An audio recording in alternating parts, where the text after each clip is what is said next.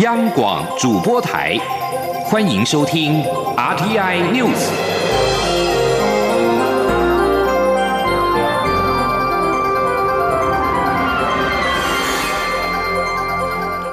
各位好，欢迎收听这节央广主播台提供给您的 RTI News，我是陈子华。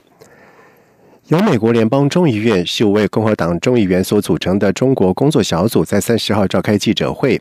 公布小组撰拟的政策报告，报告建议美国政府和台湾展开贸易谈判，允许驻美代表处更名为台湾代表处，而美国国会应紧速通过《台湾保证法》《台湾主权象征法》以及《台湾奖学金法》等台湾的相关法案。而对此，外交部发言人欧江安在今天表示，对于美国国会议员关注并且支持深化台美关系。呼吁政府采取具体行动，以全方位强化台美关系。外交部诚挚的感谢。针对中国工作小组报告所提与台湾相关议题，外交部将持续和美国行政部门以及国会积极联系，以深化台美友好伙伴关系。另外，日本冲绳县石原市公所在今天完成行政程序，将钓鱼台列屿地址由石原市登野城更名为石原市登野城间阁。外交部表示，已经在第一时间透过外交管道向日方表达遗憾跟严正的抗议。同时，外交部重申，钓鱼台列屿是中华民国固有的领土，中华民国拥有钓鱼台列屿主权的事实不容置疑。任何单位单方面的主张以及行为均无法改变此一事实。总统府在今天表示，参与亚太经济合作会议 （APEC） 视讯会议的人选，府方都会按照相关的程序来进行规划。相信外交部也会做最妥适的安排。一旦人选确定，就会对外报告说明，也请各界勿需臆测。全球武汉肺炎 （COVID-19） 疫情尚未趋缓，亚太经济合作会议 （APEC） 领袖高峰会在今年由马来西亚举办，将在十一月三十号到十二月四号举行，并改以视讯的方式来进行。有媒体报道指出，两度代表蔡政府出任 APEC 领袖代表的台积电创办人张忠谋，在今年极有可能再度担任领袖代表。APEC 领袖代表传出可能由张忠谋再度出任，也有一说是前副总统陈建仁。而总统府发言人张敦涵在上午表示，参与 APEC 视讯会议的人选，总统府都会按照相关的程序进行规划，相信外交部也会做最妥适的安排。同时，张敦涵也表示，一旦人选确定，就会对外报告说明，也请各界勿需臆测。立法院朝野党团协商决议成立修宪委员会，而朝野各党在日前也已经提交修宪委员会的成员名单。民进党团并且将推派立委钟嘉宾、周春米以及管碧林三人担任赵委，而国民党团则将举行内部的会议，在决定两席的赵委人选。等修宪委员会成立运作之后，修宪工程将正式的启动。记者刘玉秋的报道。立法院朝野党团日前经协商决议成立修宪委员会，并依政党比例组成。朝野各党赶在中秋连假前提交推派名单。民进党团推派二十二人，并抵账两个名额给古党团的古党籍立委林长佐及台湾基金立委陈柏维。国民党团则推派十四人，民众党团推派两人，时代力量党团推派一人组成。随着各党团将推派名单送交议事处会诊后，预估最快十月六号。就会把该份名单提报院会处理，之后再由立法院长游喜坤召集朝野协商，决定修宪委员会首次会议日期。届时将选出五名招委，肩负排案、主持议事等重责大任。对于招委名单，蓝绿两党也有谱。将进入修宪委员会的民进党立委钟嘉宾表示，民进党能取得三席，国民党两席招委，党团已经决定推派他与周春米、管碧玲共三人出任招委。现在我们委员会的惯例用推举的，那推举的话，只要大家共同讲好，就不会有投票，投票也不会改变这个结果。过去也是用朝野协商，就把这二十三十九席的委员跟五席的招委就分配掉了。至于国民党团部分，党团总召林维洲表示，包括他与资委会的立委郑立文、李桂敏皆有意愿，待党内讨论后续民主程序产生招委人选。但是到时候再看，啊，大家推举还是要循这个党内民主的机制啊，大家来推举。目前朝野相关修宪提案主要包括十八岁公民权、废除考监两院等议题。民进党立委陈廷飞等也提出迈向国家正常化的宪法增修条文修正草案。国民党立委赖世宝也提出总统每年进行国情报告与恢复阁魁同意权的修宪案。根据立法院议事系统显示，目前复回的修宪案共计十六案，待修宪委员会正式成立运作后，就能排审启动修宪工程。中广电台记者刘秋采访报道。今年适逢台北市设施满百周年，台北市举办了设施百年交流分享活动，邀请了历任台北市长回顾设施百年。而正百位就义的前总统陈水扁也北上与会。陈水扁表示，历任台北市长能够不分政党的色彩聚集一堂是好事，但是他也感慨朝野甚至两岸为何不能够坐下来谈。他期盼未来能够看到朝野和解、两岸和解。记者刘玉秋的报道。为了庆祝台北市设市一百年，台北市文化局在中秋节举办北市设市百年交流分享活动，共同回顾台北设市以来的新格与演变。而正保外就医的陈水扁特别以前台北市长身份与会，并与前总统马英九同台，两人互动成为全场焦点。陈水扁在开幕致辞中，先是自我解嘲的说，他与马英九、郝龙斌、柯文哲等多名前后任台北市长坐在一起。现场仅他只做了一阵，其他人皆有连任，代表阿扁做得不够好，他自觉惭愧。但他很欣慰能收到现任台北市长柯文哲的邀请，参与这一场盛会。不管政党色彩，大家都能一同为台北市打拼，是非常难得的机会。他也表示，过去发生什么事情都能放下，大家一起坐下来团圆，他比谁都还高兴。陈水扁话锋一转，也提到，既既然历任市长都能不分党派色彩、不分官派民选，都能坐下来谈，为何朝野无法坐下来谈？期盼未来朝野互动能出现契机。朝野没办法坐下来，两岸更没办法坐下来。我们认为能够齐聚一堂，大家坐下来就是好事。我们希望今天柯市长的用心。以及他的表现，来促成今天的盛会，这只是一个起点。接下来我们能够看到朝野和解，更能够看到。两岸和解。而随后致辞的马英九对于朝野和解、两岸和解并未多做回应。马英九则是分享自己任内的建设，以及说明台北市虽然设市满百年，但建成已经一百三十六年。自己过去在二零零四年也曾办过建成一百二十周年的活动，让大家了解建了这个城才有这个市。应感谢沈葆桢、刘铭传等前人的付出与贡献。虽然扁马同台。并不特别互动，但活动结束前，陈水扁一一与在场的马英九等历任市长握手致意，心情显得愉快轻松。扁马同框也留下历史性的画面。中广电台记者刘秋采访报道。而另外，台北市长柯文哲在致辞的时候，则是细数了历任市长的政绩，并且感谢曾经担任台北市长的前总统李登辉，在当年高瞻远瞩，拍板新建翡翠水库，供应大台北地区六百万人每天干净的饮用水。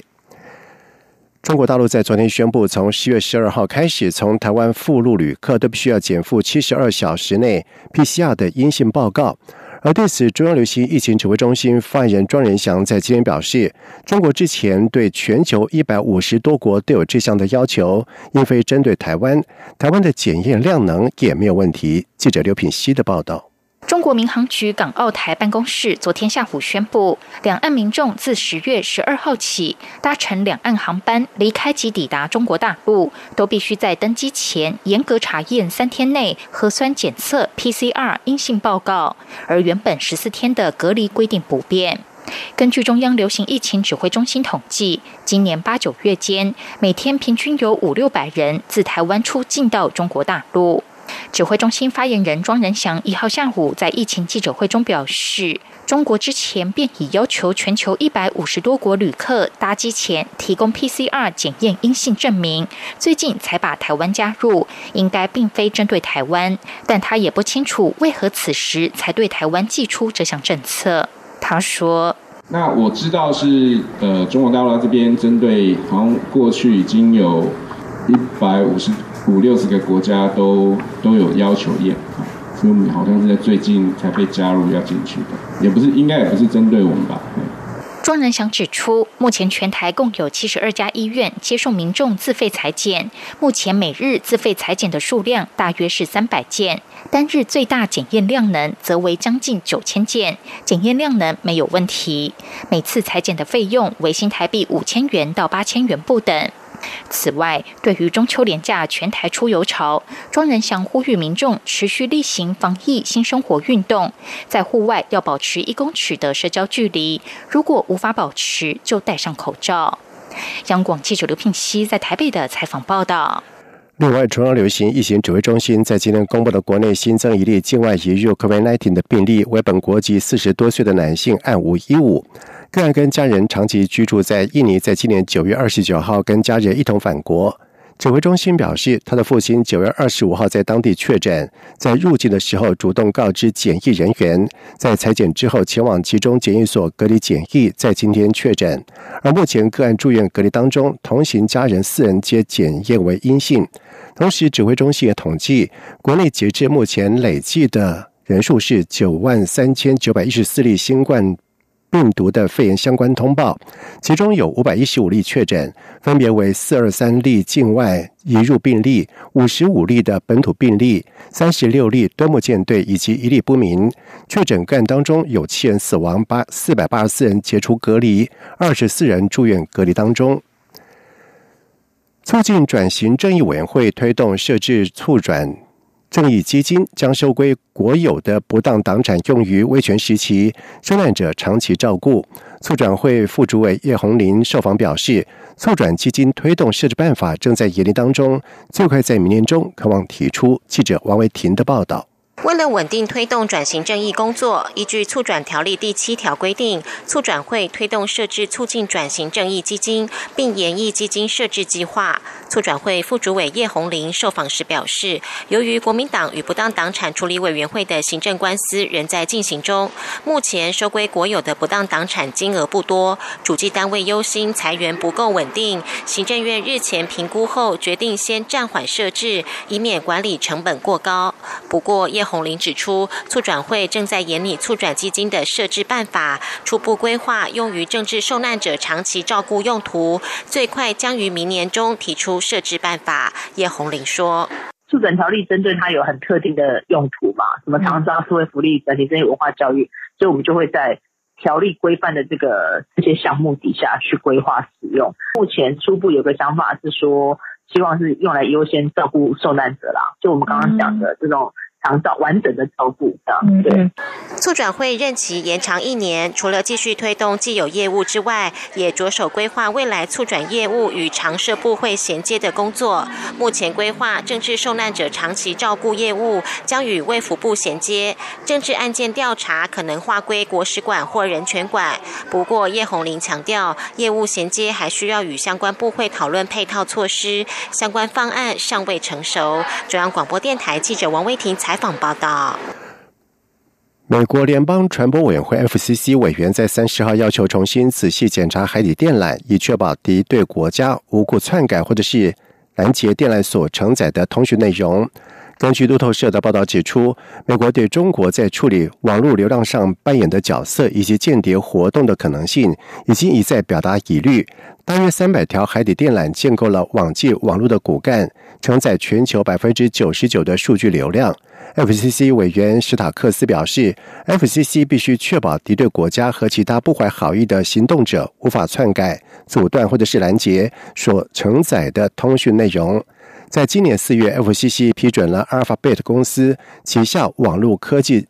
谷歌的要求，允许启用美国连到亚洲的部分海底通讯电缆，但是基于美国政府对于国家安全的关切，排除连到香港的部分。谷歌同意经营美国和台湾之间长达一万两千八百七十五公里的太平洋光纤电缆网络的一部分，不含香港。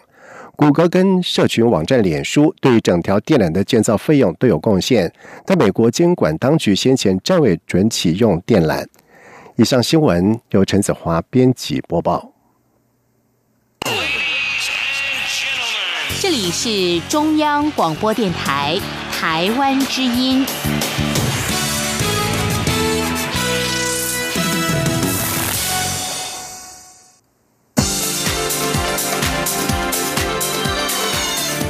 是中央广播电台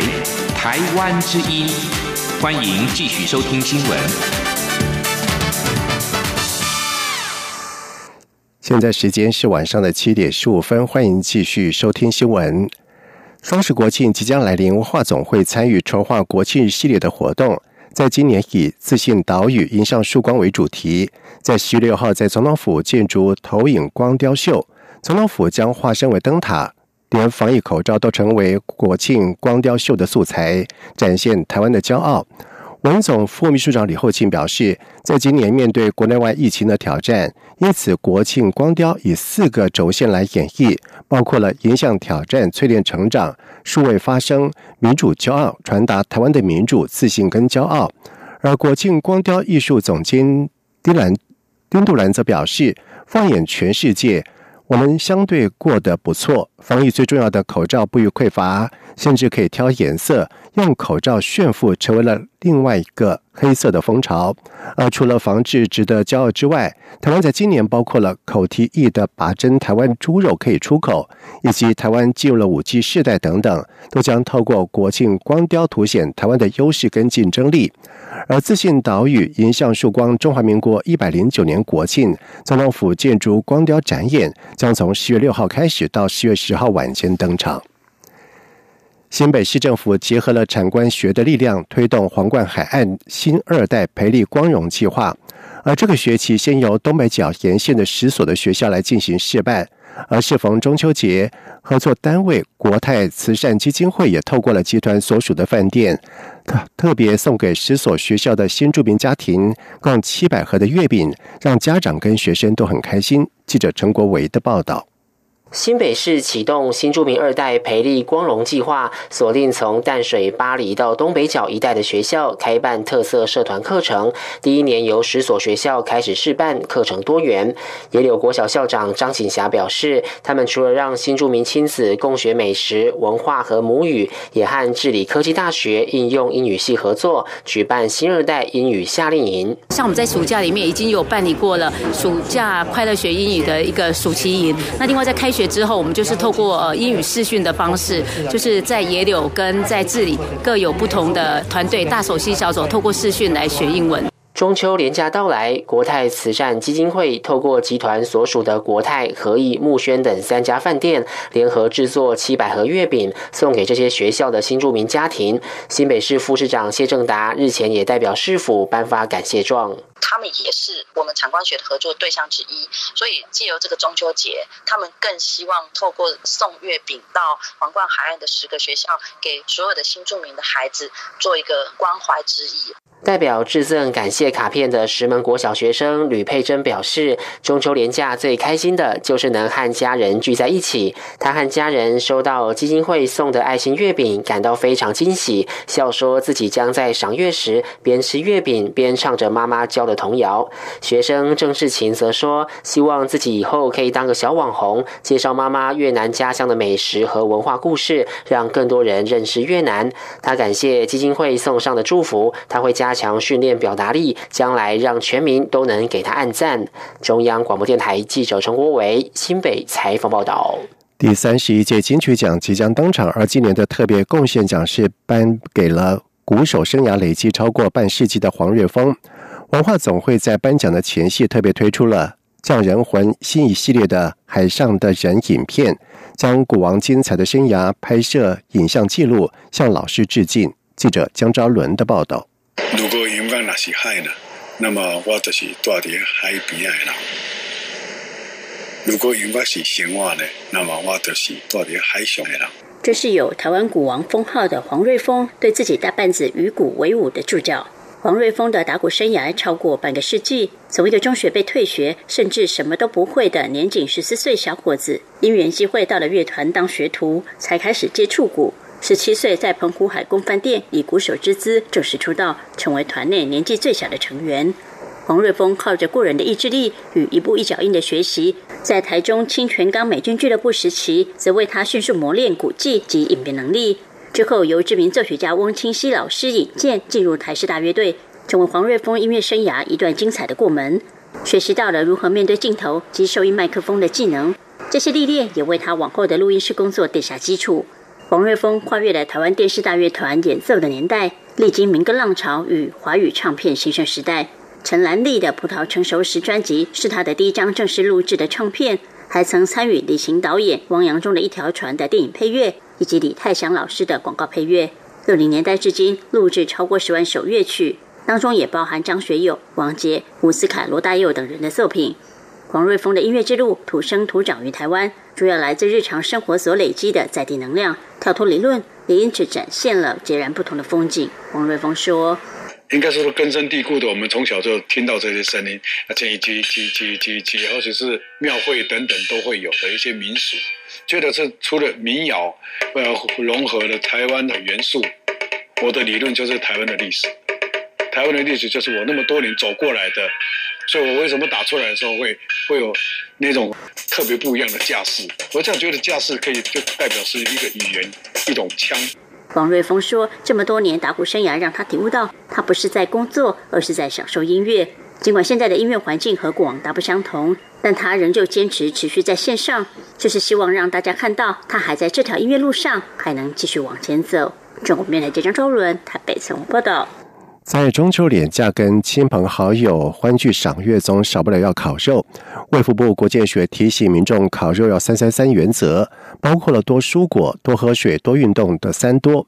少油盐以及少红肉、少酱料的等“三少”，以及去肉皮、去奶油、去焦黑的“三去”，就可以健康吃，没有负担。记者刘品希的报道：大肠癌发生人数已连续十二年位居十大癌症之首。去年就有六千四百三十六人死于大肠癌，每天大约有十八人因为大肠癌丧命，居癌症死因第三位。而大肠癌的发生与现代人生活饮食习惯息息相关。国人爱吃烧烤与红肉，缺乏运动、肥胖是大肠癌快速攀升的主因。面对中秋假期，亲朋好友聚会，免不了要烤肉应景。国健署提醒，只要把握“三三三”原则，多用当季新鲜食材，增加蔬菜水果量，减少加工肉品及红肉的摄取，就能安心吃烧烤。国健署癌症防治组组长林丽如说：“中秋节到，那大家很开心的一起就是欢聚赏月，那我们就提醒说，健康烧烤三三三原则，那包括多摄取一些蔬果，多喝水，那多运动，那少油盐，少红肉，也少一点酱料。呃，烧烤的时候去掉肉皮，然后去掉奶油，也去掉焦黑，让大家有一个健康快乐的中秋节。”根据二零一七年台湾癌症登记资料显示。五十岁以上的人，终其一生不做筛检，罹患大肠癌的几率为百分之七，也就是每十四人中会有一人罹患大肠癌。而大肠癌是最可预防的癌症之一。国健署呼吁，五十岁到七十四岁的民众，定期每两年做一次粪便潜血检查。如果检查结果为阳性，及早做大肠镜检查，可降低百分之三十五大肠癌的死亡率。央广记者刘聘熙在台北的采访报道。在外电消息方面，美国众议院在三十号通过了强迫维吾尔人劳动披露法案，要求上市公司必须要公开揭露涉及新疆的商业活动以及供应的细节。这是近十天来众院通过的第二部和新疆强迫劳动的相关法案，而这项法案是由民主党籍众议员威克斯顿在三月所提出来的。在法案通过之后，威克斯顿透过了官方推特表示，美国人应当知道，每天使用的产品，从电话到衣服，是否都是强迫劳动的劳工所生产的，侵犯人权的行为无法容忍。同时，国会发现，在新疆维吾尔自治区营业的企业极可能犯下侵犯人权的行为，而这样的强迫劳动是中国政府政策。由于大规模的监控，警察的普遍存在对劳工的恫吓，要确保清洁的供应链几乎是不可能的。而这项法案还必须等参议院通过之后，送交白宫，经美国总统川普签署之后，才会正式的生效。另外，美国总统川普政府在当地时间九月三十号的晚上表示，在下年度美国接纳难民的名额将不超过一万五千名。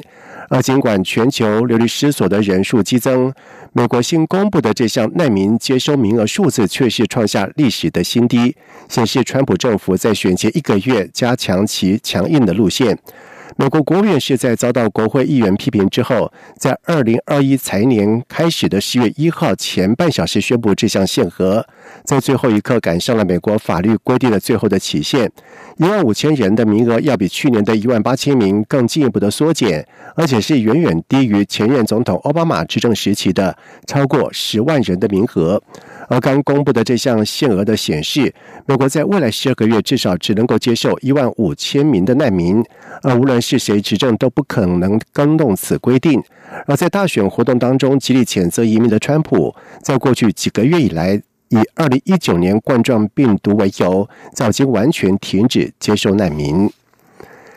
日本东京等四处的证交所在今天因为系统异常，全天停止所有的股票的交易。而其中，东京证交所从一九九九年五月将所有的交易全面系统化以来，今天是首度发生全天停止交易的情况，原因暂时不明。日本放送协会 NHK 报道说，日本内阁官房长官加藤胜信说，已知金融厅指示日本证交所集团及东京证交所紧速的查明原因，并且修复系统。他并且说，作为市场重要基础设施的交易所，无法进行交易，对投资人来说是被限制交易的机会，令人非常的遗憾。而媒体询问系统异常是否遭到网络攻击，加藤则是表示，现阶段并没有遭网攻的明确的情报。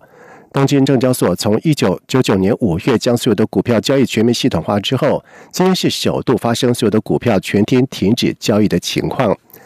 接下来进行今天的前进新南向。前进新南向。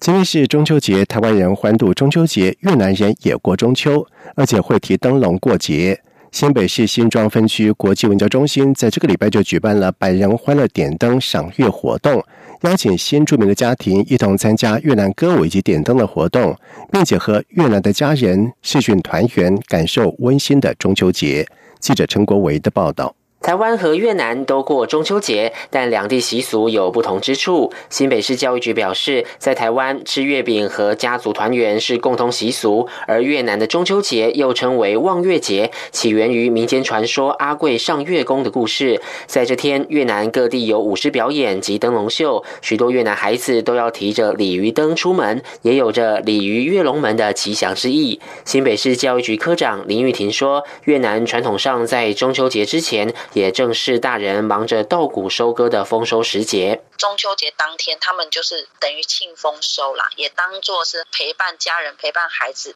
所以无形中也成为孩子的儿童节。新北市有近两万名越南籍的新住民，新庄分区国际文教中心学校裕民国小今年特别推出越南主题展，并趁着中秋佳节到来，结合越南中秋节的庆祝方式，举办百人欢乐点灯赏月活动，邀请新住民亲子在月光下点星星花灯。我们要点灯的时候，把灯关起来，然后整个主灯跟那个星星灯笼打开，那就整个气氛都还蛮不错的。现场也进行亲子手作。做法国面包、越南滴漏咖啡以及果冻月饼，小朋友还可体验越南传统服饰、奥黛以及越南斗笠。裕民国小新二代学生庄永涵说：“两种中秋节文化各有特色，超有趣。”越南语老师陈慧兰则提到，他每到节庆就会和学生分享相关文化和习俗，同时带孩子。子一边做纸灯笼，一边学越南语。多位越南新住民也在活动中透过视讯问候越南的家人，并分享最近的生生活点滴。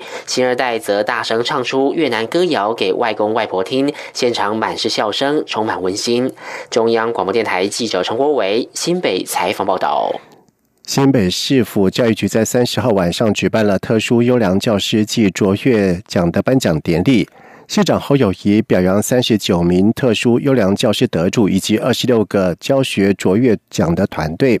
而获特殊优良教师奖的郑伟林表示：“老师是魔术师，时刻掌握学习者千变万化的心情，没有绝对的教学方法，只有最适合的方法，以活泼创造课堂的热度。”郑伟林并且曾经陪同新著名的学生返回柬埔寨，解开了心结重修父女的关系。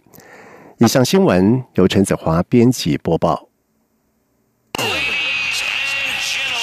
这里是中。